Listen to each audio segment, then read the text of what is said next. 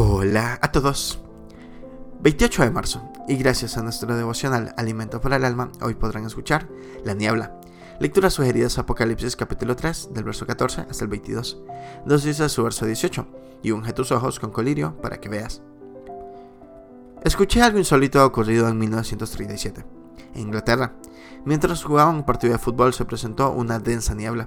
El arquero permaneció parado frente al arco por 15 minutos, ignorando que se había suspendido el partido. Parece hasta chistoso, pero no lo es, cuando pensamos en tantos accidentes ocurridos por causa de la niebla. Y en plano de la conducta humana, podemos contar de muchos equívocos que se producen por no ver claramente la voluntad de Dios. El apóstol Pablo tenía gran lucha por la iglesia de la Odisea, como lo escribe en su carta de los Colosenses. En la misma también menciona cómo comparte preocupación con su consiervo Epafras. Por esta congregación, solicita que esta misma epístola se leyera también en la Odisea. Por lo que se ve, la condición de esta iglesia era inquietante para los defensores de la verdad. Más tarde, Dios envía un mensaje bien específico para la Odisea. Lo hace en Apocalipsis, a través del apóstol Juan.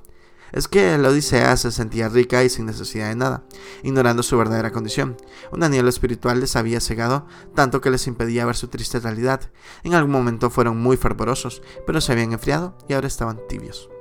En sus momentos de triunfos se sintieron ricos, independientes de los demás, con autosuficiencia.